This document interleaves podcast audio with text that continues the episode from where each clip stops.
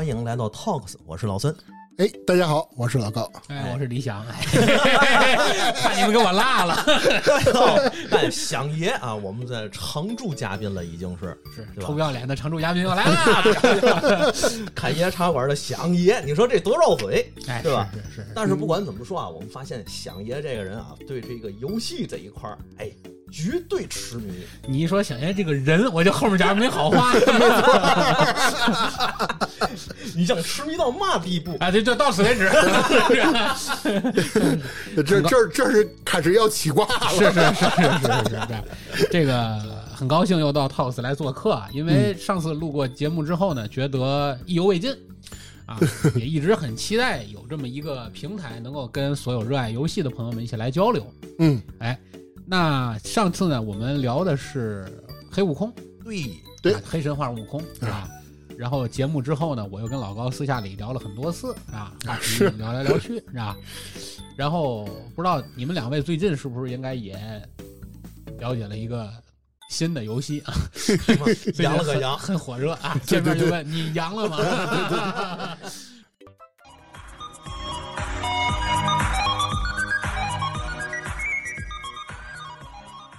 确实这羊了个羊，好，我们前一阵都现象级了。现象级游戏啊，对吧？但是从这儿开始呢，我那个响爷和老高俩人有了一个小心思，就是我们的那些国产游戏。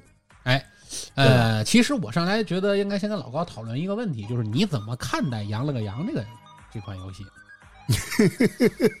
我觉得没好话。哎，这个我觉得这句话是个病句啊。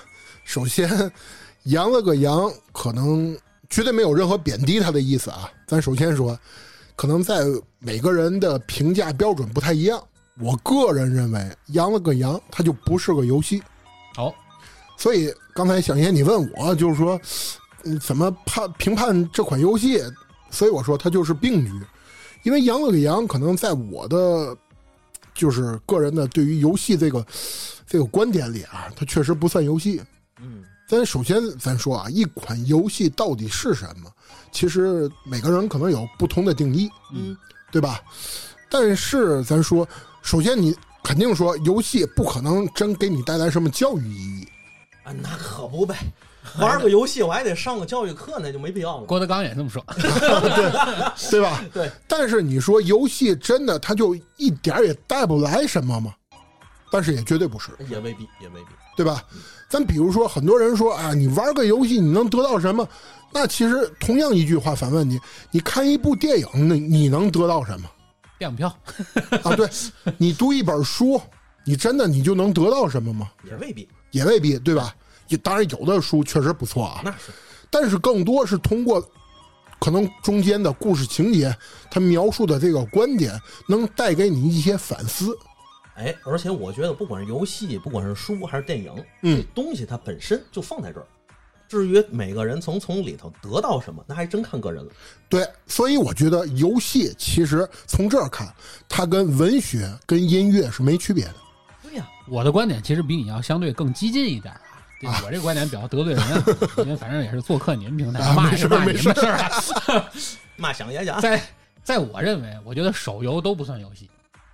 哦，我的观点如此激进吗？我认为手游都不算游戏，为什么呀？因为这是我个人观点，这绝对不是普世价值啊。这是我都很疑惑。我认为为什么认为手游不是游戏呢？就是我们先要分析你什么时候会去玩手游，嗯，什么时候会去玩游戏。对，在我心里，为什么我说手游不是游戏呢？我觉得手游类似于我们平时刷微博、刷朋友圈、嗯刷资讯嗯是一样的，是你在用你的碎片时间，你不知道这个时间在干啥。比如你上班是在摸鱼，比如说你开会是在走走开小差，那么在利用这个时间，或者你在等车，或者你在通勤，无论你在做一个时间，你这个碎片时间不知道干点什么，然后你开开手机玩了个游戏。那其实，在这个时间段你做这个事儿，无非的目的叫 Q time，就是叫打发一下时间。嗯，对吧？但是在我认为，可能我代表的是这个年龄段吧，三十五六岁的人吧。嗯对我们而言，我觉得玩游戏这件事儿其实是一个很有形式感的一件事儿，很有仪式感。哎，很有仪式，而且它是一件很奢侈的事儿，因为你一天要做的事儿太多了。而你必须要抽出来一个固定的时间，在一个固定的场所，用一台固定的设备玩一个固定的游戏，对吧？那这种时候，你其实是更需要的是和这个游戏的一种沉浸感和一个投入。对，这个是手机游戏给你带不来的。当然，有的朋友可能会跟我抬杠啊，说那不可能，我玩王者可投入了，对不对？对对对对个人不一样。对，可能人跟人不太一样，但是我觉得《王者荣耀》这款游戏呢，对我来说，大部分时间可能也是在 Q time，而不是说我很仪式感，坐在那儿正襟危坐，那样焚香沐浴，换好西装，戴好领带，你那不叫玩游戏，你那，你那叫净身，你那个知道吗？你要你要你要入加入大内，对，所以所以我就没没没那什么，就是我就不觉得手机游戏它本身是一款游戏，所以我就这就是我们聊这个事儿，或者说我们来沟通，呃，什么是一款游戏？啊，所以定义这个“羊了个羊”，它本身我觉得沉浸感是不够的。这是我对“羊了个羊”的这个游戏的观点。嗯老孙你怎么看？哎，我对这个游戏就没你们俩这么着迷，啊，那就不要聊了。因为对于我来说，一切能够让我娱乐的就是个游戏。嗯而且对于我来说，可能我不知道这个是不是小众化或者偏激化的，就是只要玩这个游戏啊，它让我累了，我就觉得这游戏不好玩。哦，难怪你没有女朋友。哎累 了，累了。比如说，不管是什么游戏啊，魔兽也好，不是英雄联也好，英雄联盟也好，嗯，最一开始玩我很我很感兴趣，哎，挺不错，玩个一两个小时。再后面我一累，我就觉得这游戏你所指的这你所指的这个累，是指就是我需要搭进大把的时间和精力叫累，对吧？没错啊，而且我也觉得，你像手游这种东西，对于我来说就是一种生活的调调剂品。嗯就比如说我坐个车，嗯对吧？哪怕我上个厕所，啊，是是，对吧？我要是稍微有那么五分钟、十分钟，我都可以把它开出来，完了之后呢，填充一下我碎片时间。是因为你此时不手游，你也手别的，对吧？十八禁话题不能说啊，你这我 玩手机，玩手机，你这想多了，你哎呀，玩手机，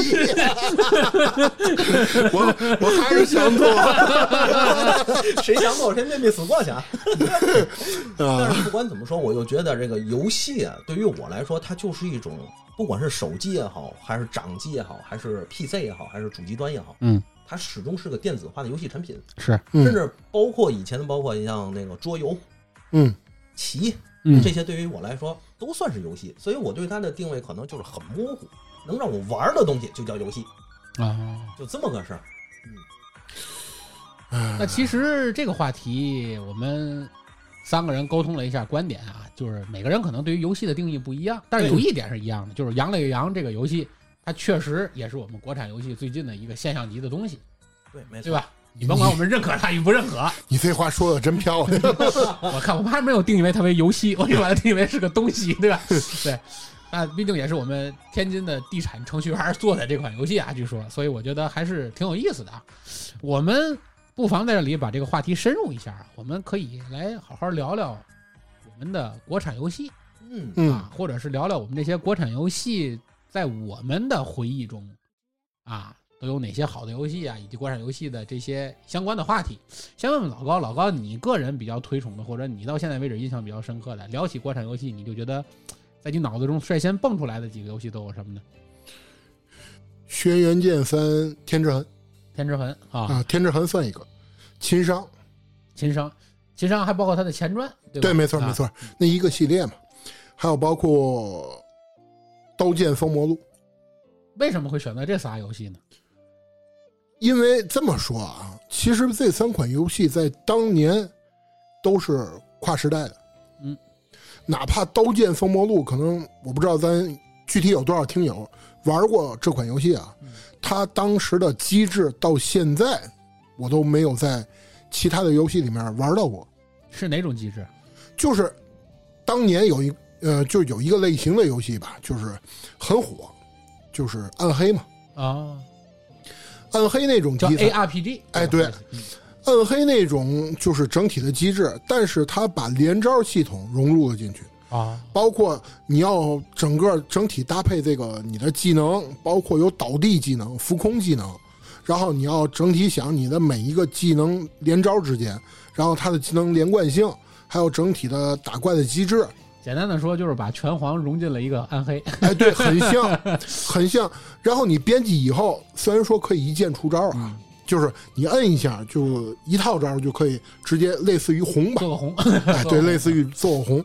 但是就是这样的机制，真的在现在我都没有玩到过。嗯所以这款游戏绝对是代表性的。嗯，那秦商咱就不用说了嗯，啊，日本那边卡普空 代理发行的是啊，然后天之痕在那剧情做的太好了。是是啊，真的，《天之痕》的剧情做的太棒了，所以这三款游戏算是以前的老游戏给我留下印象最深。其实《轩辕剑》系列应该也是我个人比较喜欢的这个游戏，因为本身我其实对于 RPG 游戏不是特别感兴趣。啊我相当我跟老孙差不多，我以前还是比较喜欢单机游戏玩即时战略类的，相对即时战略类的，或者是 ARPG 的。但是纯 RPG 的游戏，就是在我认为叫小人走来走去，嗯然后在地图上趟怪，趟完怪一切画面，然后进去又打一个一个一轮一轮那种。嗯嗯这个对我来说其实吸引力一直不是很大，但是能够耐着性子让我玩下来的系列，《轩辕剑》基本上每一代我都玩过，哦《轩辕剑》基本上每一代我都玩过，就是我总觉得它基本上在我印象中，除了天之痕是很经典的之外，嗯还有嗯包括他后来的什么汉汉汉之云还是什么的，对对对，对吧有一？款嗯就是讲那个这个苻坚的那场战争，嗯三国时期的这些东西，嗯反正我觉得他的历史背景做的都不错，这个系列确实很好。嗯但这个问题就反过来问我的话，我个人在印象中比较深刻的几款游戏呢，第一个就是老孙应该知道，就《傲世三国》，嗯，我熟。对，是一个咱们国产的策略类游戏，呃，也叫叫我们的即时战略类游戏。它把策略和即时战略揉到一块儿了，对对吧？就是你要造战车呀，还要造马，对然后造出马来再造兵，然后兵还能骑上马，然后就变成了什么什么的骑兵，这很有意思。对，然后各种做包子、做酒、做吃的、对对对做营帐，你的后勤运运输补给、招兵买马哎，没错没错，它资源还特别多，资源系统特别多。听着这么像全面战争呢。有点类似吧。但是全面战争是一个纯的 RPG，就是地图性宏大的 RPG。嗯但是这个呢，它更是微观一些，就是说你是一个国家的君主，呃，怎么说呢？它更像帝国时代，哎，有点哦这意思。它更像帝国时代。但是帝国时代它毕竟资源有限，就那么几个石头啊、嗯黄金啊、木材啊、还食物啊，就这些。但是它就多了，包括什么酒啊、包子呀、肉啊、什么面面，就是什么都有。它是一个很复杂的一个供给系统。嗯反正挺有意思。再有一个呢，啊当然我在这里要补充一下，我们这期节目聊的所有的国产游戏是包括港澳台的啊，对，那肯定的。啊，我们是包括港澳台的，这点是必须我们要立场坚定的。那肯定是，对对对对对，我们不是聊大陆游戏啊，我们聊的是国产游戏啊，对，就是这么爱国，就是这么红。然后 第二个我们的国产游戏，大一聊下来肯定引起很多人共鸣，老孙应该也玩过，就是大富翁。哎呦，哇呵，找娘们就来了啊！哎呦喂，我这个计划就是玩大富翁是跟别人学的。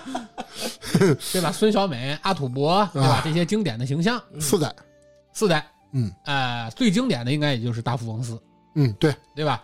反正我记得那个时代的主机，哎，不叫主机，就是 PC 游戏，很多人比如说没事儿在家 Q time 的时候就玩个大富翁，嗯，一玩玩半天。嗯大富翁其实我觉得这个游戏是不是最早应该是桌游啊？就现在大家玩的那个桌游的那个大富翁，最早那叫抢手棋啊，对吧？抢手啊，啊，强是强大的强嘛，抢手棋，对，抢手棋，对，抢手棋嘛，就是它变成了一个电子版，应该就是大富翁的雏形吧？哎，类似，对吧？对应该是这个。然后再有一个就是，我相信提出来，各位听众，包括你们俩，应该也有很大的共鸣，就是和那阵儿咱们大家去此处加加引号啊，动作加就是去网吧 玩游戏的时候，经常去玩半条命嘛，那就是打 CS。嗯，同在 CS 的中末期诞生了一款国产游戏，和 CS 机制很像，但是不用枪，是用刀剑冷兵器的，叫哦《流星蝴蝶剑》。啊，对我我知道，我一猜就是我我知道，我倍儿恨那游戏，为啥？我手残。嗨，啊，那你恨那你恨所有游戏包括现在那个制作人做的那个《永劫无间》嘛，哦，《永劫无间》也是他做的对啊，同样同样一个制作人，哦。反正我就觉得当时《流星蝴蝶剑》的出现是给我留下了一个特别深刻的印象，嗯就是我觉得第一，他和 CS 同期，他肯定借鉴了 CS 的很多打法，嗯是吧？肯定是借鉴了 CS 很多打法和 CS 很多机制，但是它的区别就是除了用枪弹，然后他加进了他的武功系统。对，真正的应该算是第一款冷兵器对战游戏，对这是我举出的三个给我印象比较深刻的例子啊。老孙，你这国产游戏有有 有要说的吗？有要说的吗？我你我要说的都被你说了。哦，我们喜欢同样的三款游戏，这是我们大概讲了讲我的国产游戏时代啊，就是我们回忆了一下，简单的回忆一下，我反正大部分都是诞生在二零零零年到二零零二年前后的这一批的游戏，啊，差不多两千年左右吧。因为二零零一年是咱们国产游戏之光的一年，对，因为在当年，其实啊，这么说啊，就是我们在现在在节目当中刚才提到的一些游戏，只是一部分。嗯嗯嗯，啊。对比如说咱还有很多是没提到的，《对呀、仙剑仙剑系列对》吧？啊，对吧？就是我还想呢，你们后边后后面会不会说这个？是吧？啊，《仙剑》系列，因为人人聊国产游戏，肯定都要聊仙剑，你逃不开《仙剑》，对对对对对。所以别人聊的我们就不愿意聊了。对，他一定有。但是大家看我们这种聊啊，节目大概在十几分钟，我们已经基本上把我们要聊的游戏基本都给大家过完了。嗯，所以可见我们本期节目的核心其实并不是在跟大家聊有具体的游戏，或者帮着大家去梳理国产游戏的发展史啊，不是。其实这是一期观点类的节目。对，本来就是这一期节目就是谈话类。哎，所以我想聊这个事儿呢，就是想听听老高的意见，就是说我们的国产游戏曾经在二零零零年到二零零二年这两三年之内，基本上达到了一个飞速发展的一个阶段，那个年代其实真的可以说是国产的黄金黄金年代，黄金真是黄金年代。其实很多我相信年龄稍微三十五六的人，哎偏长一点的啊玩老玩家们，应该一说那个年代还有很多游戏唏嘘不已啊，真的还有包括很多 mod，其实咱们在这里就啊！不、对对对，不细过了啊。比如说当年 CS 真正有一款 mod 是龙珠。龙珠对啊，龙珠 CS 版，真的那游戏做的已经，你那那款游戏那个 mod 应该是到现在保持都都在保持更新，是吗？我还第一次知道还有这个。我都没话说。话题中间者，话题中间者。那可能那阵儿你打 CS 就少，对对对对。但是大家会发现一个问题，就包括我们上期做黑神话悟空，嗯，我们会发现国产游戏在那个阶段有了一个短暂的黄金时代之后，突然间就销声匿迹了。对，或者说一下子就跌落神坛了。对，迎来了一个国产游戏之殇的漫长的二十年，应该算算是黑暗岁月了的话，对对吧？对我可以用这个词来形容，没没错就，是国产游戏的黑暗岁月。嗯，那这二十年间，由国产游戏到底经历了什么，或者是它面临了什么问题，导致了本来一片向好的这个国产游戏一下就跌落了神坛？这个老高你怎么看？我觉得啊，它分很多点，你不能说单一某一个点。我可能觉得，首先第一个就是当年的整体的时代背景，就是盗版猖獗嘛，对吧？其实咱们这么说啊，首先第一点，在当年那个年代，真正说是投钱做游戏的人，咱不能说是投资者啊，因为那个年代更多都是开发人员，更多是用爱发电，他们是顶着盗版的。就是我明知道我这款游戏做出来，可能更多是盗版，但是我还是要做。所以那个年代真正可以说是一个纯爱的年代。嗯，但是不得不说，当年那个年代的盗版猖獗，导致了很多游戏的没落。已经猖獗到了根本没有地儿买正版，对你想买正版没地儿卖。对，我感觉当时好像我买游戏的时候也没有什么正版和盗版的这个概念，对在当年对，对买游戏就是到一筐里叭叭叭一张一张翻，而且包装还很统一，藏经阁一个对，啊，一个光盘外面套着一塑料兜，对。然后套在一纸皮儿里，纸皮儿是那样插进去的那个，对吧？对对对。就这个标准的包装，然后在一个钳子里头，一个塑料钳儿，塑料钳儿里一般的分为两溜儿的或者三溜儿的，然后钳子落着钳子，你就在里头叭叭叭这么翻。对，就这种就这种形式给我很长时间落下了一个印象，就是游这就就这个就是正版游戏，就是游戏就该这样，就不叫就该这样，就就是游戏只能这样，哎，对吧？这也可以这么说。等后来正版游戏进来的时候，我才慢慢转变我这个游戏的概念了。就觉得怎么这么贵呢？哎你觉得不值啊，对吧？其实我在当年啊，这么说，我《仙剑一》在当年因为是 DOS 版嘛，，DOS 版，对啊，所以我个人啊，在当年玩的时候没有正版盗版一个概念，对，就像大伙儿一样。但就觉得这，东西是开源的，对没错啊，但是从《仙剑三》开始，我就开始一直买正版玩。哦，我从《仙剑》《仙剑三》，包括《仙剑三外传》那个问情篇，你还别说，基本上大家有了一个版权游戏的版权意识，还就是从《仙剑三》前后开始。对，就是从《仙剑三》一直到《仙剑四》，然后在当年啊，有两款游戏我是一直是买正版的，但是后来伤心了。嗯，一个是《仙剑》系列，还有一个是《极品》系列啊，极品。啊，《极品飞车》我都是买正版玩。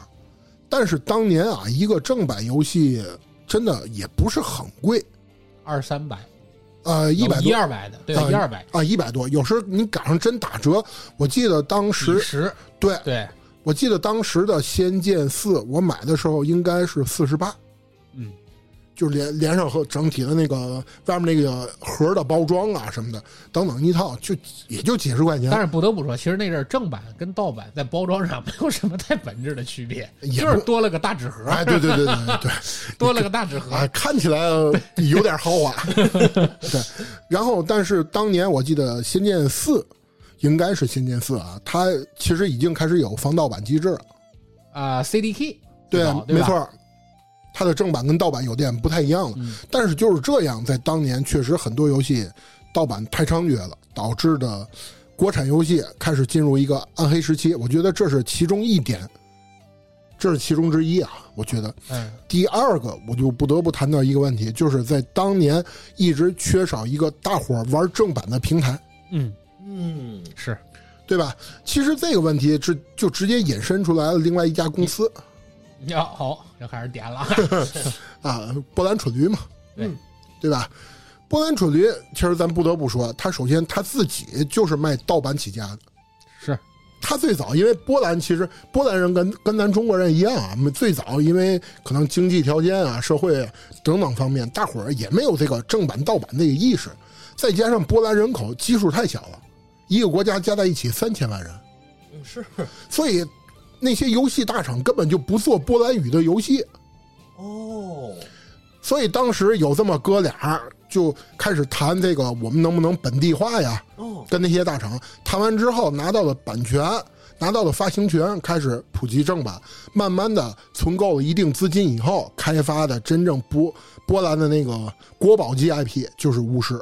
哦，是这么来的，对，所以到现在为什么大伙儿戏称它为波兰蠢驴，就是因为它的游戏不加防盗版机制，对对对，这我知道，对吧？对，啊，所以他一直就认为好游戏大伙儿会掏钱买的。嗯，所以就这样一家公司，咱咱这么说，如果它没有 Steam，就是这种世界化的平台的话，其实它也走不出去。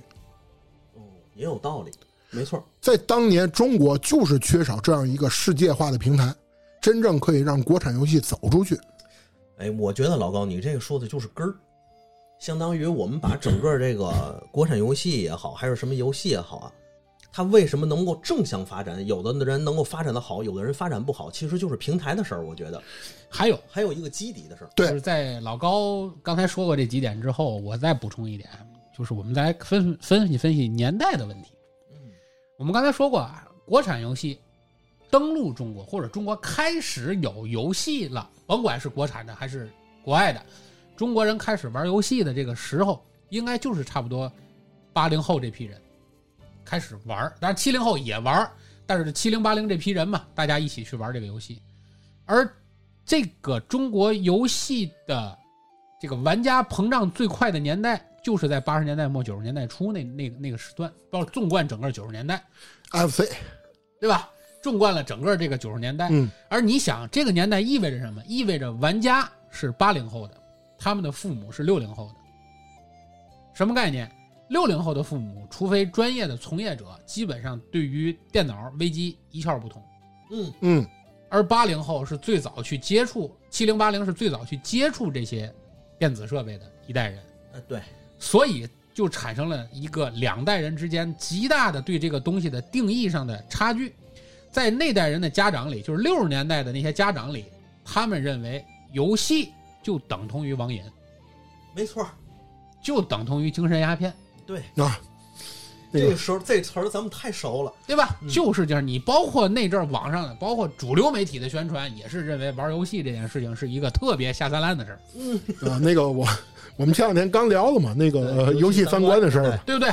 特别下三滥的事儿，以至于那个时候专门玩游戏的那些地儿都不能叫网吧，就是那种半我们这个地下不是说它位置在地下，就是那种地下性质的这种叫脑房，我天津话对吧？叫对脑房。脑房？对吧电电电脑房嘛，叫脑房，嗯这个东西就是它一屋子都是电脑。我印象中最深，那是我们学校门口那个隐藏的脑房，那个国家还抓这个事儿，嗯，对吧？还抓公安还抓，他隐藏在哪儿？他的前面的门脸儿是一个卖肉的肉铺，嗯，哎呀，那屋里得多味儿对，啊！卖牛羊肉的肉铺，然后后面是一个很大的空间，他玩游戏。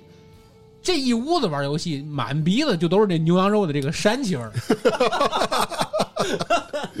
你就想前院是一个这是屠宰血腥，然后后面你在这狂欢玩游戏，你就觉得这个画面就特别的克苏鲁。你就说咱们的游戏之后成长多么曲你折。就觉得特别克苏鲁，然后你就觉得这个事儿就特别的阴暗。嗯那个房间也没有窗户，开着小灯儿，然后还有抽烟的，就是反正基本上就黄赌毒再加脑房 是那个时候的一个大家对于这个东西的一个普遍概念。所以，游戏突然间在中国爆发起来了这个时代，又正好赶上了这个就属于灰色地带的这么一个发展的区域。那么，游戏和网瘾就莫名其妙的挂上了一个奇怪的关系。嗯，这个影响力其实一直到今天，应该可以说是我们这代人现在在做了家长，才有一个正向的给孩子一个游戏的权利。嗯，我们会支持他去玩好游戏，嗯，我们会阻止他去玩羊了个羊啊之类的，对吧，就是我们会正向的引导他去尝试三 A 大作，甚至于带着他玩。对，因为你看很多我和我身边哥们儿去聊天的时候，他就告诉我，他说本质上来说，游戏跟下象棋、下围棋有嘛区别？没区别，对呀，没区别，跟抽烟喝酒有什么区别？也没有区别，跟看书有什么区别？看小说没区别。对吧？嗯追剧对它是一样的，这是我说的，就是一个主流认识的问题，也阻碍了这个游戏的一个正向发展。就是在中国那个时代，没有一个很正向的一个把游戏当做产业的这个观点在，对，对当？时的主流媒体认为它是毒品，没错，精神毒品。就是对于游戏的观点嘛。对呀、对呀、其实一直这种遗遗毒到现在，其实多多少少还有，啊，还有对吧？你像孩子，比如说我想去做电竞这个行业，家长肯定不会认为它是个体育行业，对吧？家长一定不会认为它是个体育行业，哎，没错，我们家有专门搞体育的，都认为这个不算体育。对吧？在他们那老印象里头啊，这东西不应该叫体育。他还向我问我问我这个东西怎么能怎么能是竞技呢？我还得给他科普一下。但是咱们不得不说啊，那个你说我打英雄联盟，跟我打那个就是英雄联盟这个游戏，确实是那个算竞技的电子竞技包括 DOTA 等等很多。但是你说打竞技和真咱自己玩游戏，那确实是两个概念。咱还是图放松，哎，图放松，图一乐，乐，对他那是真正的比赛，对吧？？对对，所以还不太一样。对，还有一个我其实其实挺喜欢老高跟大家聊聊的，就是我觉得应该还有关于游戏宣传这块儿宣发这块儿的力度。其实这个是我觉得最后的一个点，嗯，就是在当年游戏，咱不得不说的，就是它其中有一个特别关键的一环，就是宣发。在当年，咱们这么说啊，回到最早我说的那个话题，就是说，在当年没有太多人去投资开发游戏的那个时代，他们是没有宣发的，甚至于他没有钱去做宣发。但是咱们现在看一下，游戏宣发到底有多重要？咱们就拿一些神作来说啊，《大表哥二》开发成本多少钱？三千五百万美金。它的首期宣发成本多少钱？三千五百万美金。哇，首期啊，到后来基本上宣发成本大约要在六千万美金左右。也就是说，宣发的成本往往大于游戏研发的成本。对，没错，游戏开发成本要有要远远大于它。包括咱刚才说的最近比较火热的，对吧？赛博朋克，对，二零七七啊，它的宣发成本是多少钱？大约在一亿五左右，我的天一亿五千万美金啊，大约啊是大约啊。咱们不说跟班级社那个合作那动画的事儿啊，具体你说双方怎么样一个分成，咱们不太清楚。但是确实双方相辅相成，对吧？那个动漫带那个带动了整体游戏的那个发展，所以就是宣发成本现在其实要远远高于游戏制作成本了。为什么？是因为每个人就是宣发的资源是有限的，每一个平台都希望把这些资源，其实现在也是一样啊，这些资源其实一直掌握在那些大厂手里。真正你说独立游戏制作者那些开发工作人员，他们用爱发电，他们可能搭进去三到五年的时间去开发出来一款游戏，你说他们还有钱宣发吗？肯定没有。没有，对吧？对。当然，其中不乏一些精品游戏，可能很多人会跟我说，比如说《空洞骑士》啊，还有前一段时间《师傅》啊，还有等等等等，还有很多。但是你去看它的发行商，它的发行商都是发行过很多游戏的大厂，就是你去制作游戏，我代替你来替你做宣发，然后咱利润怎么分？跟大家说啊，可能游戏制作者的分成连五成都不到。很有可能，甚至于是二两成。你想，你作为一个游戏制作者，你觉得你的产品是不跟别人分钱，我自己卖好，还是说让一个人帮我去卖，然后咱双方分成好呢？可能很多人会觉得啊，我我就自己做，那是我亲儿子，对吧？我全部都要，但是没人买呀。那肯定是因为现在我觉得这个，原来我学广告的时候我就知道一点，宣发其实非常重要。就是广告你的力度，对啊广告的这个客户人群、人群脸谱等等，这个非常重要。包括还有一个就是，我觉得这种宣发也有一个好处，它可以让很多游戏更加注重本质的精品化。那可不是，就这真的老孙，我在这拦你一句啊，嗯可不是，嗯，我直接就能说出来一款游戏，《你说战地二零四二》吧？对，啊，《战地二零四二》，就那个跟屎一样的东西，我在节目里我也敢说，就那个跟屎一样的东西，你知道它宣发多少钱？这就是我想说的一个老高，就是一个大批量的宣发和一个好的宣发平台的时候，他其实特别看重的是一个产品的本身的好坏度。如果说你这个产品就像你说的那个游戏很烂是吧？让我做了很好的宣发发出去，它很快就能让这个游戏立马退市。再告诉你一件事，《战地二零四二》回本了，它没赔钱，哟，这么牛就是因为它宣发的足够大，哦力度足够大，让很多人在预购的时候就买了，哦然后我割了一波韭菜。哦大伙儿你再怎么办是没人没人买了，但是我开发成本已经挣回来了，哦，就是这游戏我没赔钱。那要从资本的角度上说，这事儿也能解释得通。其实啊，要聊到资本这个词儿啊，中国的国产游戏之殇，很大程度上其实是跟资本的力量也有很大的关系。因为大家都知道，资本本身就是个双刃剑。对，中国国产游戏在中国有了足够的叫用户群体之后，嗯，资本肯定也发现了这个问题。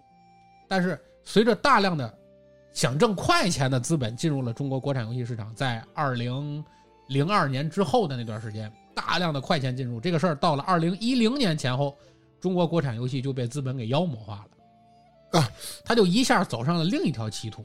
对，那个因为咱这么说啊，其实这一说可能跳出游戏了，在资本家的眼里，其实是其实是没有国界之说的，嗯，对吧？比如说，对吧？企鹅大厂现在入主那个入股那个宫崎英高，对，哦，是啊，对你，刚知道 你这以后再出的魂系列就可以花钱买皮肤了。我正想说这个事儿。啊那个啊打打不过去怎么办啊？打开商城，啊，给你来个复活币，啊当然开玩笑啊，开玩笑啊，应该不至于，应该不至于。就是他们入主，就是入股，未必就是真的过多参与这个开发，对吧？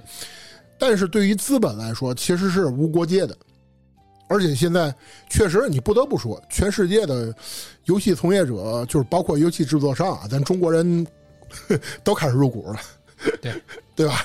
啊，但是这件事儿，你说真的它是好吗？它也就像响爷刚才你说的，它是一把双刃剑。中国的游戏其实从我个人觉得啊，从零二年之后进入黑暗年代，其实还不得不谈到一个话题，就是当年的网游嗯，开始兴起了嘛。从数码宝贝是叫数码宝贝，不是叫什么数码石器时代后面那叫啥来着？就那个那个那个魔力宝贝，魔力宝贝，对，数码宝贝，数码宝贝是是动画，不好意思。魔力宝贝和石器时代前后，中国这个方向一下就变成了这个这个网络游戏方向了。对，因为当年因为盛大嘛，盛大那个那场奇迹嘛，代理的传奇私服，然后挣钱了嘛。啊，这样这么多年了，我也敢说啊，当当初他代理的热血传奇，那是一个韩国的私服，嗯，传奇绝对是个传奇，对他绝对是传奇，奇绝对是个传是奇。个传奇。对，让很多游戏制作制作者、开发商们看到，哎，原来网游这么挣钱，然后纷纷把之前做单机的钱开始投入到网游网游里面了，所以然后赔钱了。就是趋利化是任何一个企业必然的，这一点毋庸置疑，对吧？对，我我追求利润嘛，我得我得先先想我活下来，再谈理想，对吧？但是当时那个年代，所以造成了整个中国单机市场进入那个黑暗几十年嘛，对，十几年、二十以至于在我的头脑中，中国后来的单机都变成什么了呢？就变成一个弹窗了。啊，对对对中，国的游戏变成了一个弹窗，就是你无论你可能在看三大妈或者在看游侠的时候，右下角梆弹出一个 一个小小美女，怎么怎么着，在那儿跟你嘚啵两句，然后一个人拿宝剑呱砍一下掉一地金币，是吧？对吧？刷一个怪一万级，怎么怎么着，宝刀屠龙，点击就送，是对吧？啊，宝刀屠龙点。而且最可怕的是，后来我发现有很多明星开始给这些游戏代言了，啊是兄弟就来砍我，对吧？比如。咣，那个那个那个，这这都，哎呦天！我我觉得真是这这国就觉得国产游戏真的是特别的悲哀，对于一个游戏玩家来说，这样你就会觉得特别悲哀。对。其实咱们说啊，它最早就像刚才咱们一开始聊的，它从最早的用爱发电，我们真正想做出来的中国的游戏，属于中国的游戏，到后来资本进入以后，越来越来越趋向于利益化。就我总感觉这个技能点是点偏了。对，技能数点歪了。其实资本应该是和产业相辅相成的，对对吧？这是正路，但是在中国的游戏产业上，它就技能点就点歪。还有一点是我的观点，这个老孙可能这点上咱俩应该有点共鸣，就是说国产游戏一直在跟西方的这些游戏，或者我们叫国外的一些游戏，在做一个你是在模仿还是在独创？嗯，嗯，就你会发现，我们后来做的游戏独创性越来越差。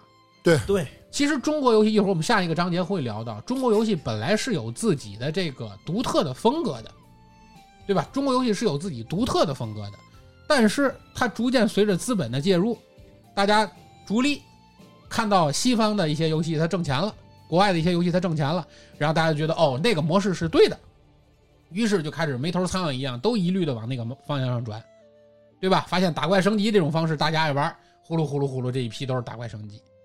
对吧？发现氪金这事儿比较挣钱，呼噜呼噜呼噜，游戏出来都氪金。呃，这这个响应我来一句啊，氪金是全世界都在向中国学习。对，前一阵有个世界名画嘛，不到了某易那儿，好像暴雪到某易那儿学习如何氪金。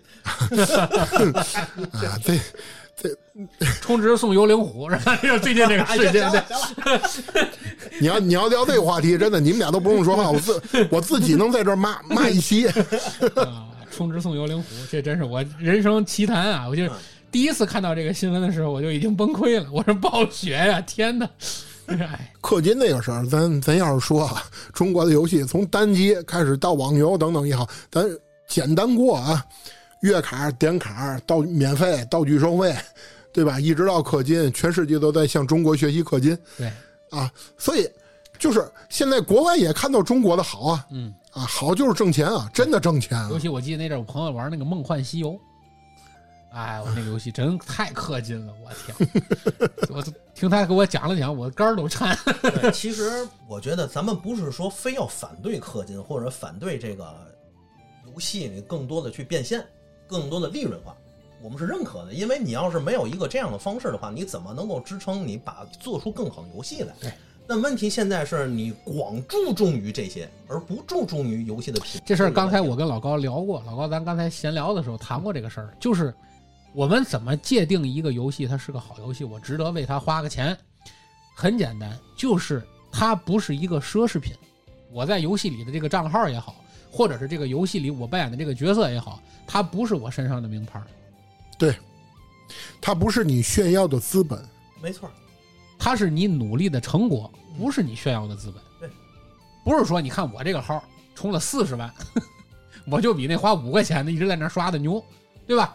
这个是没道理的，这个是没道理，它成了你一个无形的资产了，这就没有意义，这就不是游戏了，嗯，对吧？这就不是游戏了，这又变成了一种炫耀的方式了，对，对吧？这还是在拜金，对，这根本就不是游戏。包括一些现在抽卡类的游戏，咱不说哪一款啊，你说的是孩子们玩那奥特曼吗？你 这啊，反正就类似吧，对吧？哎呦，我我你看我更人物更新出来，第一时间我抽到了。我问你一下，那是你投入了大量的时间去练习，有技巧吗？对，对吧还是说我通过大量的一些那个攻略，我去攻克它，等等，是这些吗？不是，可能更多就是因为我，咱它跟季开型彩票有什么本质的不同？对对吧？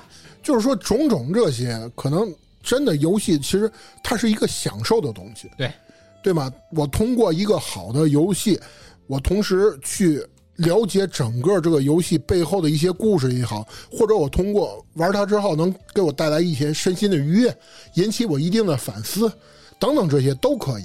但是它绝对不是我去炫耀的成本和资本，对，这是根本。对对而且我觉得玩游戏本身，它其实是享受玩游戏的一个过程，嗯，对吧？我过度的，我说过度的氪金和过度的消费，它会打乱我对于游戏的享受，对对吧？本身我比如说玩这个东西，我需要用一个月的时间，通过打怪练级，我甚至刷本儿，我才能拿到的东西有一个成就感。对，但是现在我只需要打开商城，花上几十块钱，啪，我就拿到了。几十块钱可不好拿呀。那不那就是花几十、上百、上千、上万，甚至上百万都可以。啊，对只要你有钱，我就能拿到这些。对对那，本身而言，我觉得这对于是否还是玩游戏的乐趣，我可能觉得是因人而异了。对，但是最起码对于咱普通人来说，大部分时候估计不是，对对吧？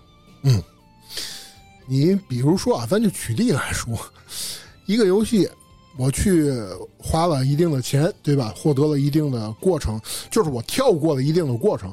包括其实我跟很多我身边有朋友是真正搜搜狐的，哦，他就是做游戏的，他就跟我说过，就是说，因为当初我我玩一款游戏嘛，这款游戏也可以跟大家说一下，《星际仓鼠还真没玩过。》就不叫这个名字啊，外号，哦，真正人名字叫《星际战甲》。哦，星际战甲是搜狐下面一个公司的，他当初他代理的。然后我去问他，我说：“哎，我怎么总听这个代理公司名这么熟呢？”后来他一看，他说：“这不我们搜狐的吗嗯，？”我说：“哎，我说你能帮帮我弄点东西吗？”他说：“弄不了，我们我们整个内部就是开发人员开会的时候，这公这个游戏我都没听过。”我说：“那你们天天聊什么？天龙八部哦，啊，就天龙八部。”我说：“为什么？一年游戏行业它贡献百分之八十利润，不聊它聊什么？”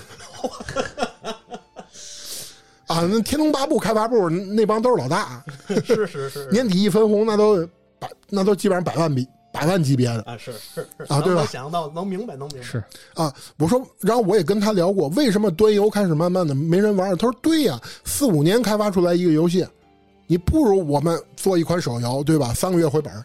哎，对，没错，对，这个你作为一个游戏的怎么说，一个公司的老板吧，对吧？一个经营者，你是选择花三五年去开发一个你不知道什么时候才能回本的游戏，还是去开发一个短平快三个月你就能回本，甚至这个后面所有事儿你能能有大量利润的一个游戏，你肯定选后者。对对所以为什么我们刚才把这一大堆东西归结为国产游戏之殇，就是由于这些东西的原因，比如说平台的问题、宣发的问题、版权的问题，啊，主流意识的问题、独创的问题、资本的问题对等等等等，总结到一块儿，就把我们本来在两千年初产生的这一个短暂的游戏国产游戏的黄金年代，一下就给冲淡了。就是那个根基。其实中国的游戏啊，我这么说，我一直觉得当初根基打得很好，对，就是当初《仙剑》那个年代嘛，就是当时国产游戏真的不输，就是一些西方国家的游戏。对，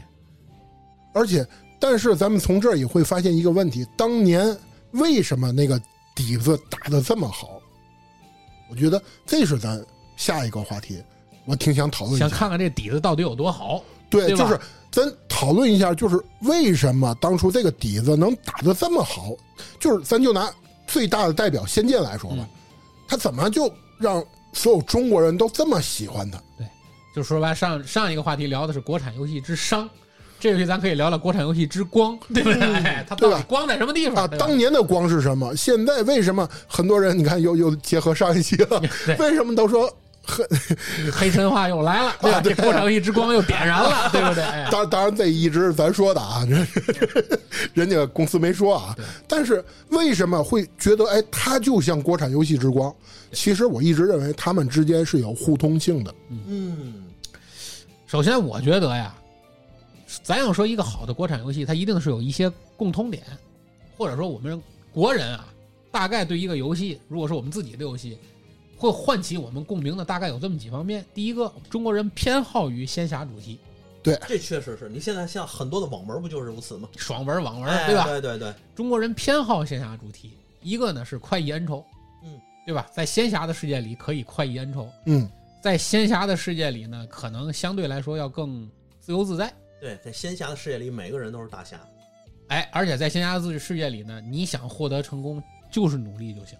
对，哎，其实你们这么一说啊，我我给仙侠一个不是很贴切的定义啊，嗯会不会仙侠就是中国人骨子里的乌托邦，哎，到位了。你说的很到位，对吧？特别到位。就是我可能没有特别显赫的身世，你看啊，中国所有的有名的那些 就是武侠小说啊，他们其实背后的那个那个身世背景更多都是小人物。对，他不是依靠多大的家族背景啊，怎么怎么样，就就算是有的人就是出身显赫。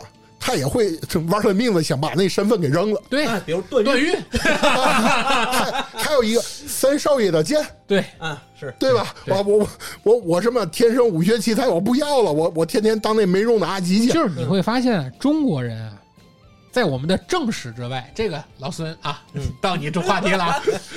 中国人在正史之外，总有一个平行的绿林世界，没错。它跟正史有关系吗？有关系，但是它存在吗？它不存在。嗯，但是它确确实实是和中国的正统历史是平行的。对，这就很奇怪。这个事儿基本上在，就是你要说放在西方，就是他们脑子里假想的那个魔幻世界，嗯对吧？霍格沃兹啊，嗯嗯嗯，对吧？嗯是他们想象的是这些东西，而我们呢，基本上是和历史相关的，会同时有一个江湖，嗯就中国人有一个江湖的观念在。就挺像那个，让你看起来特别像野史。对这个话题要说起来，就和这个游戏没关系了。有关系，有关系，它其实有关系。嗯它其实是嘛呢？其实是每一个每一个人，不管是东那个东方老百姓还是西方老百姓啊，嗯他在你每一个社会的构建底下，他都有自己理想的世界嗯和理想生活状态。但这样的理想世界和生活状态，并不是社会能够运行的构建现实，对，它是一种乌托邦。嗯，那这种过程中，我们怎么办？我们就希望有人出来能为我们主持正义，我们就希望有一个世界出来，能够让我们过上这种乌托邦式的美好生活。嗯，那怎么办？就可以通过文学，可以通过一些传说，可以通过故事构建出来一个我们每一个人心中的江湖。对，明白吧？包括你看这个谁，这个四爷，他嗯经常去画这种仙侠类的题材。啊，我知道，我看过。看过吧？啊看他们在内部开会的时候，包括和上级、包括和小编、包括和大佬那帮人开会的时候，人家说的特别清楚，说你画这个画的是谁？画的是每一个看这漫画人的自己，嗯，嗯你得把他自己画出来，你得让他在这个画里找到自己的爽点。对，啊，这个主人公你得让他觉得是映射自己了，他才能看这东西。对，所以就是中国国产游戏最早大部分都是依托于仙侠主题，没错，嗯对吧？你就包括刚才老孙聊这个仙侠的世界到什么程度，就是即使你这个现实世界里有法度，同样还是需要仙侠世界里的江湖来扶持，没错，对吧？你比如那阵儿咱看什么包公案，对，对吧？三侠五义、小五义，对吧？嗯这些东西其实和历史形象完全不符，完全不一样，对吧？完全不一样样。对吧？但是中国人就喜欢这个东西，所以中国的国产游戏最早给自己的定性或者发展起的那个根源的那第一汪水儿长出的第一棵苗，就是线下类的主题，嗯就是线下类的主题。而第二点，我要跟大家分享的，其实也希望跟两位来讨论的，就是其实我们认为国产游戏之光是中国人通过中国自己的游戏能讲好中国人自己的故事。对特别对，嗯中国人的故事都有啥？我刚才跟老高在讨论话题的时候，我想了第一点，中什么这这什么？我怎么定义这个故事是一个中国人的主旨故事，是一个中国人的精神内核为核心的主旨故事？其实特别符合我们马克思主义的唯物史观。嚯，中国人的故事一定是一个人民创造历史的故事。没错，你看绿林世界、仙侠世界，永远是人民创造历史。对，不是那些英雄，不是那些当政人，不是那些政客，不是那些皇帝在推动这个历史的发展，而都是那些小人物，绿林上的小人物，对吧？你看什么佟林、佟林、佟海川，嗯，对吧？你比如说像咱们游戏里的这些，你扮演的这些角色，都是一些名不见经传的小人物，他们逐渐的通过自己的努力，一点儿一点的改变了这个世界，推动了这个时代的发展，叫人民创造历史。这个精神内核特别中国，我觉得。确实，你像咱们这个在唯物史观里就有一个说法嘛，就是英雄他一定是有英雄的作用，但是它的作用是达成大众和人民的愿望，对对吧？就是大人民希望什么，这个时候有个人出来帮人民去达成，这个人就叫英雄。他可以是一个人，他也可以是个小团队。哎，你这么说，我觉得啊，西方其实我之前真没考虑过，细琢磨过这事儿。嗯，刚才二位一说啊，我就觉得啊，英西方的英雄，你会发现都是英雄，都是英雄。就是个人主义英雄，更加偏向于就是神话的那些人，奎爷，对吧？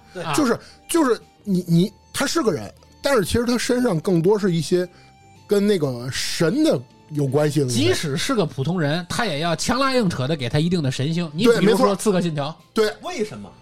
啊，就是东西方文化底蕴不同对。核心精神内核的区别。因为西方文化本身是个宗教文化，嗯，它是宗教文化为主，作为意识形态，作为一个运行根基的一个文化，一个文化传统。而我们东方是没有的，我们东方从来就不信神。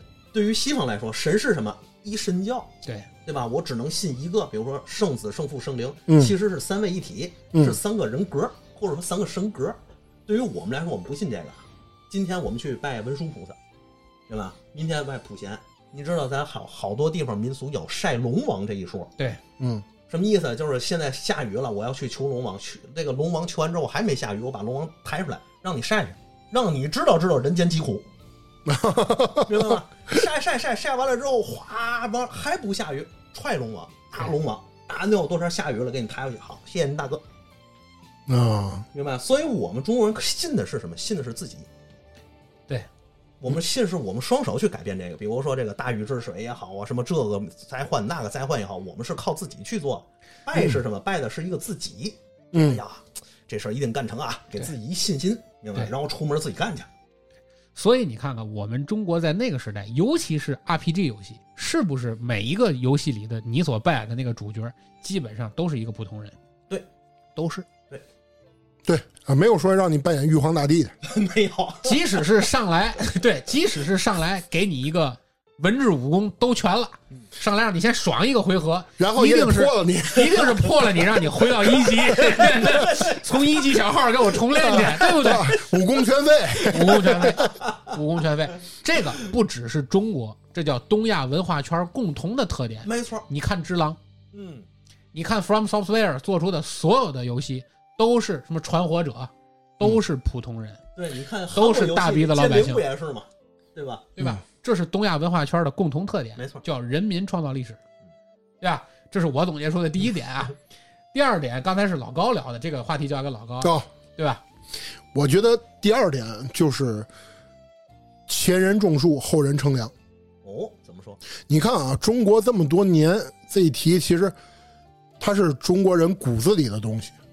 其实很多咱们说那些从最早咱不说尚书、天工开物这些古文献，就当时的那些人，其实就是中国人。我一直觉得他们很多人做很多事儿，可能是就是在他这辈子都可能得不到回报，但是是为他的子子孙孙。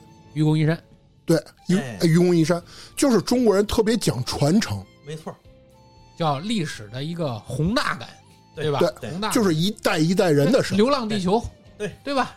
三体都是这样的。啊，就是一代一代人的事儿。他们可能不是着眼于某一个人身上，他们更多是就是着眼于真正中国这个人身上，嗯，中国人真正的中国人。嗯，所以其实这一点从哪里看出来的呢？就是最近几年我一直认为的，就是到今天我还在说，国产游戏的目前来说的天花板，《古剑奇谭三》。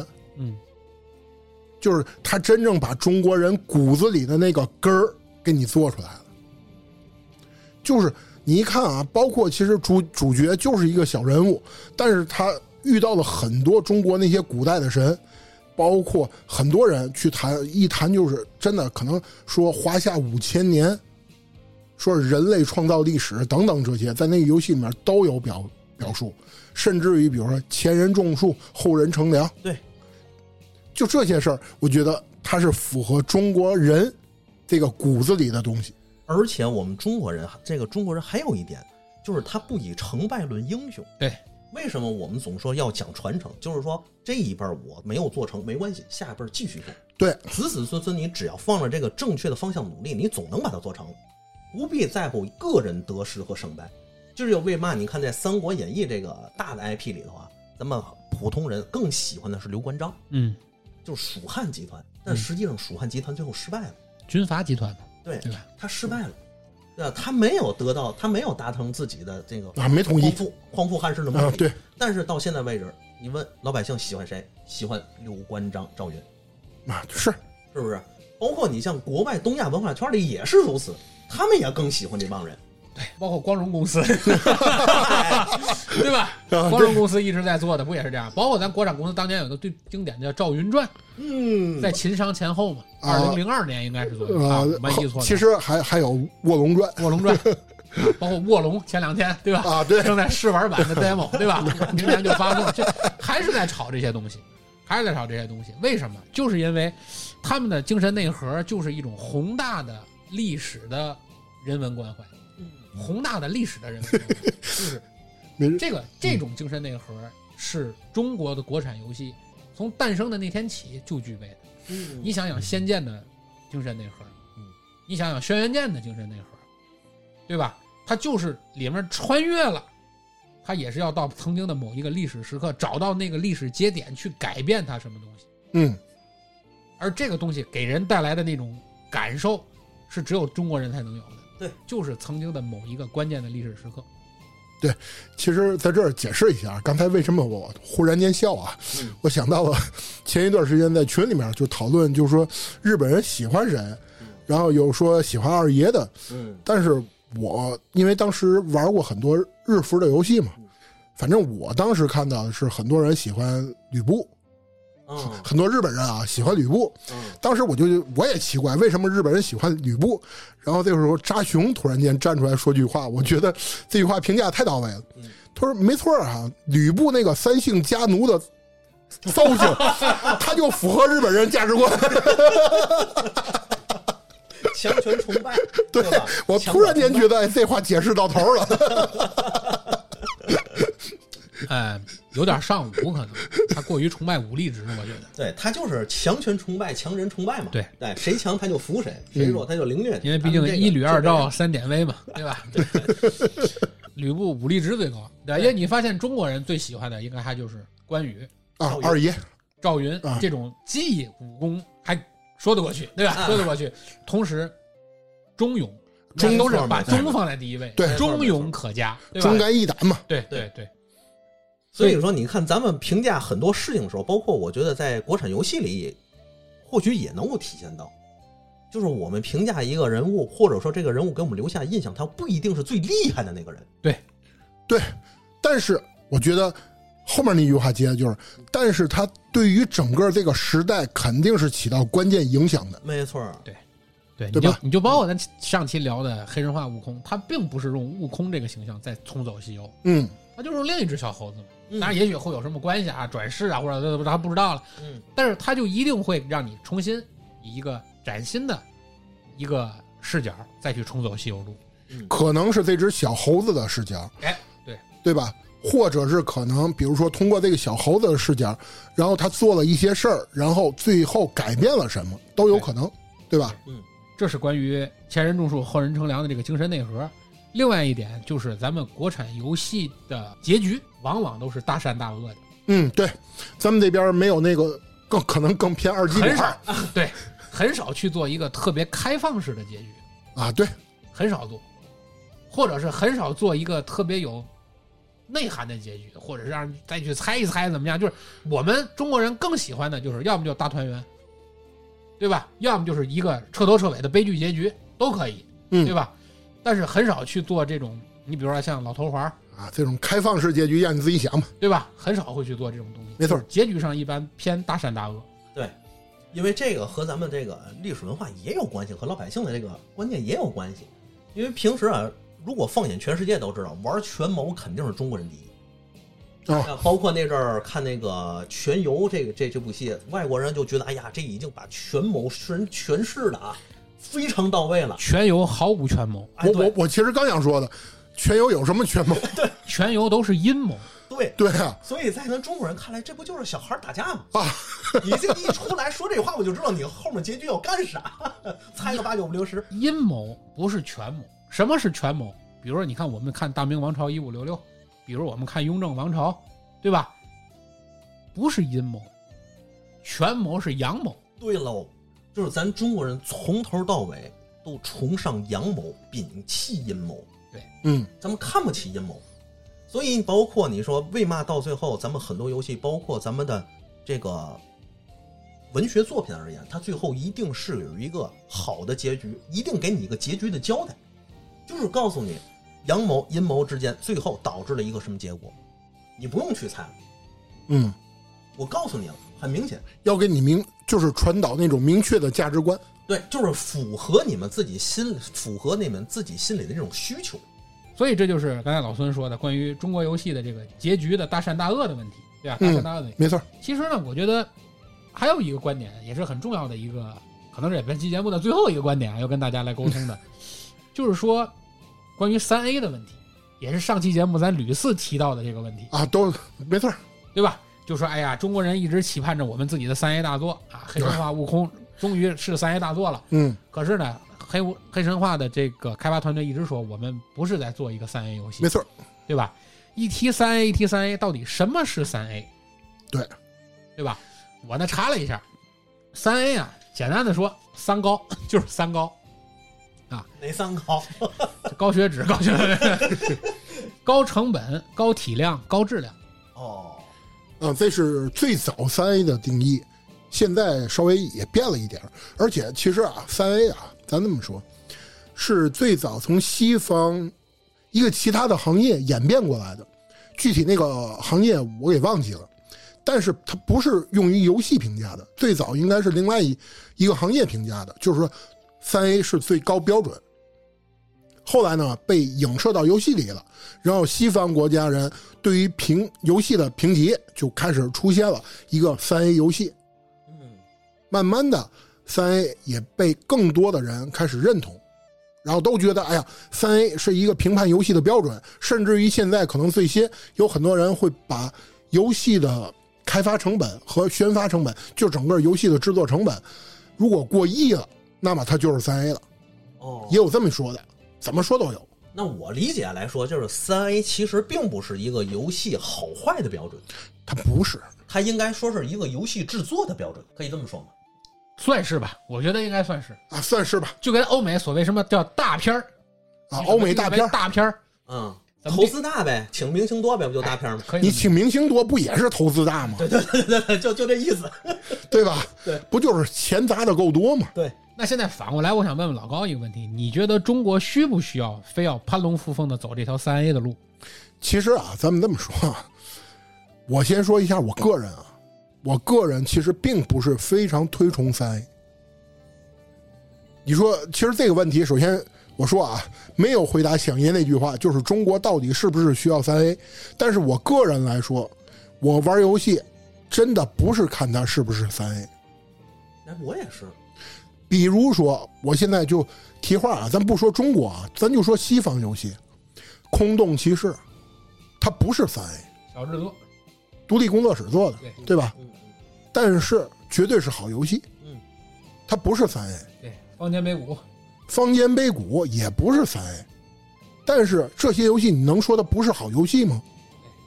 嗯，它画面表现形式可能根本不是那种啊多绚丽啊、多拟真啊、呃光追呀、这些都不重要。可能比如说它甚至于是马赛克，对吧？比如说，咱就举例《八方旅人》，你能说的不是好游戏吗？对。但是你看到画面呢，那不就对？要这么说，任天堂没有三 A 游戏，也也可能可能也有也有啊？你别这么说啊！哎 别这么说啊！哎，啊，旷野之息它就是三 A，哦，明白明白，对吧？所以就是三 A 呢，我总觉得这是一个跟什么奥斯卡呀、诺贝尔啊是一样的东西，在我心里，就是一个西方定的标准。哎，就是一个标准，咱都不提西方、东方，就是一个标准嗯。首先说，这个标准不是衡量一款游戏好坏的标准，嗯，这倒是，对吧？嗯它不是衡量一个游戏好坏的标准。它既然不是衡量一款游戏好坏的标准，作为一个游戏玩家来说，这个标准其实并不是很重要。嗯，因为我们只想玩好玩的游戏，对吧？对想玩优秀的游戏，对想玩好游戏，嗯，而不是我们想玩个大游戏，哎，对，对吧？嗯，当然，我愿不愿意玩那种大的宏观的大制作的游戏，我当然愿意，就跟我愿意看大片儿，但不代表文艺片我就不看吗？对吧？小众电影我就不看吗？小制作我就不看吗？对吧？你要这么说，让子弹飞也不是很大嘛，嗯，对吧？它依然是封神之作嘛，对不对？在我心里，这依然是封神之作，没错没错，没错，对吧？它跟变形金刚他们那些比，对吧？跟什么哈利波特比，他肯定不是大制作呀，嗯对啊，对吧？你看刚一开始那火车翻起来那个五毛钱特效，对不对？但是我觉得三 A 这个东西又是一个别人塑造出来的一个标准。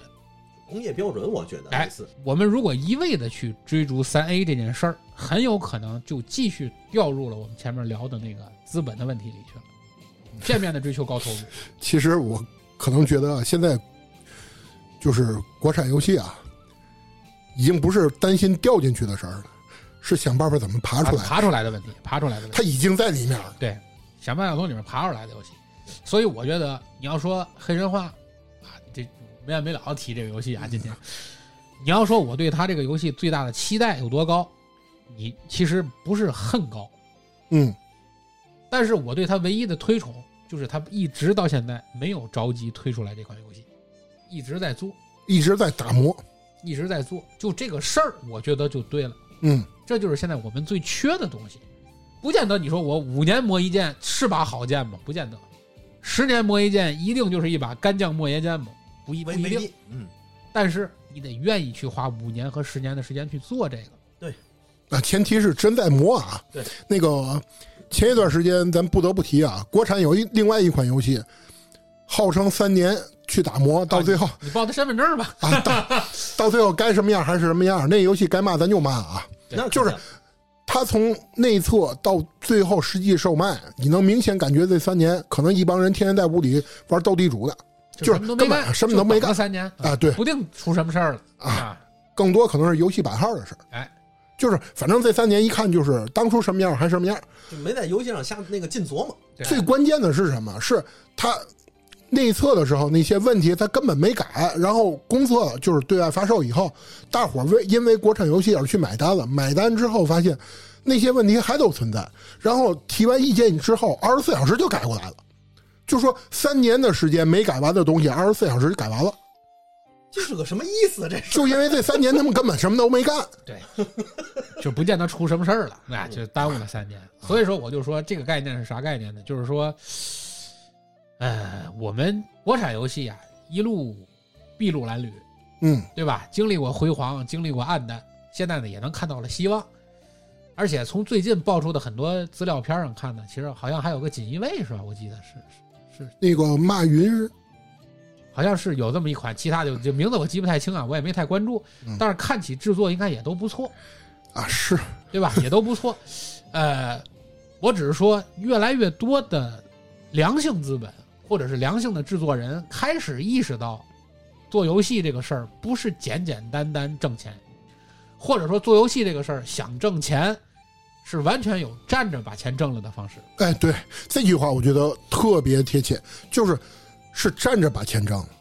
嗯，就是我们作为玩家，其实更愿意玩到的是叫好又叫座的游戏。对对对对对，没错。而且我们更愿意看见中国的游戏制作人是在站着。